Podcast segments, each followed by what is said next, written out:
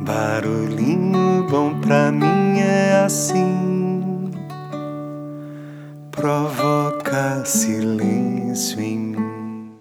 Hoje eu quero compartilhar com vocês um trechinho de um dos capítulos do livro Amor 2.0 da Barbara Fredrickson. Ela é uma das maiores estudiosas sobre emoções positivas e nesse livro especificamente ela trabalha com a emoção suprema, que é o amor.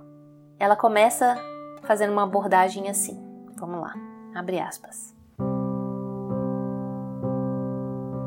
Nostalgia. Você conhece esse sentimento.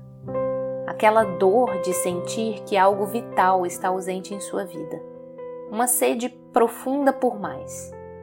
Mais significado, mais conexão, mais energia, mais alguma coisa. Nostalgia é o sentimento que corre por seu corpo logo antes de você decidir que está cansado, solitário ou mesmo infeliz. Nostalgia, como essa, não é apenas mais um estado mental. É algo profundamente físico. O seu corpo anseia por um nutriente essencial que ele não está recebendo. E, no entanto, você não é capaz de definir tal nutriente ou pegá-lo com as mãos. Às vezes é possível aliviar a dor mergulhando fundo no trabalho, nas fofocas, na televisão ou nos jogos de azar. Frequentemente, porém, essas e outras tentativas de preencher o vazio doloroso não passam de distrações temporárias. A nostalgia não passa. Ela o persegue como uma sombra insistentemente e torna as distrações cada vez mais atraentes. E distrações não faltam aquela segunda ou terceira taça de vinho, a torrente de mensagens no celular e tweets, aquele sofá e o controle remoto. Provavelmente não falta alimento em sua vida. E água potável praticamente ilimitada está logo ali na torneira mais próxima. Você tem acesso a ar de qualidade razoável e a uma casa adequada. Essas necessidades básicas são atendidas o que você deseja agora é algo bem mais intangível. O que você deseja é amor. Quer seja solteiro ou não, quer passe os dias isolado ou cercado pelo barulho constante de conversas, amor é o nutriente essencial que as suas células buscam. Conexão de verdade e positiva com outros seres vivos.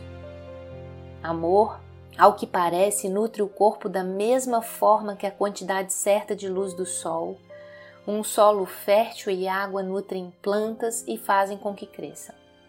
Quanto mais você o vivencia, mais você se abre e cresce, tornando-se alguém mais sábio e em harmonia, mais resiliente e eficaz, mais feliz e saudável você cresce espiritualmente também, sendo capaz de enxergar, sentir e apreciar as profundas interconexões que inexplicavelmente o ligam a outras pessoas e o inserem dentro do grande manto da vida. Assim como seu corpo é feito para extrair oxigênio da atmosfera da Terra e nutrientes dos alimentos que ingere, o corpo também é feito para amar.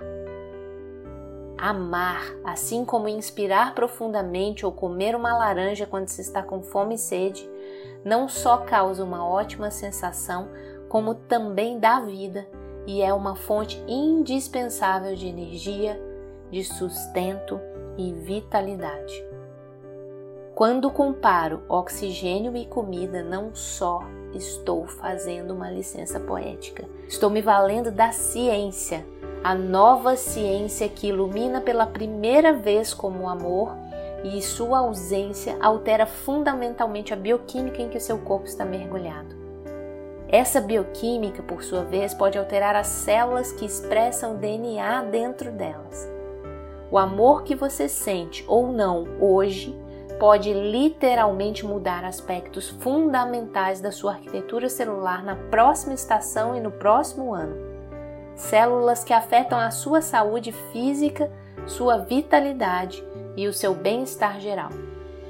Dessa forma e de outras, assim como o acesso ao ar puro e à comida nutritiva pode prever por quanto tempo você irá viver e se você vai prosperar ou simplesmente sobreviver. O mesmo acontece com seu acesso ao amor. Fecha aspas.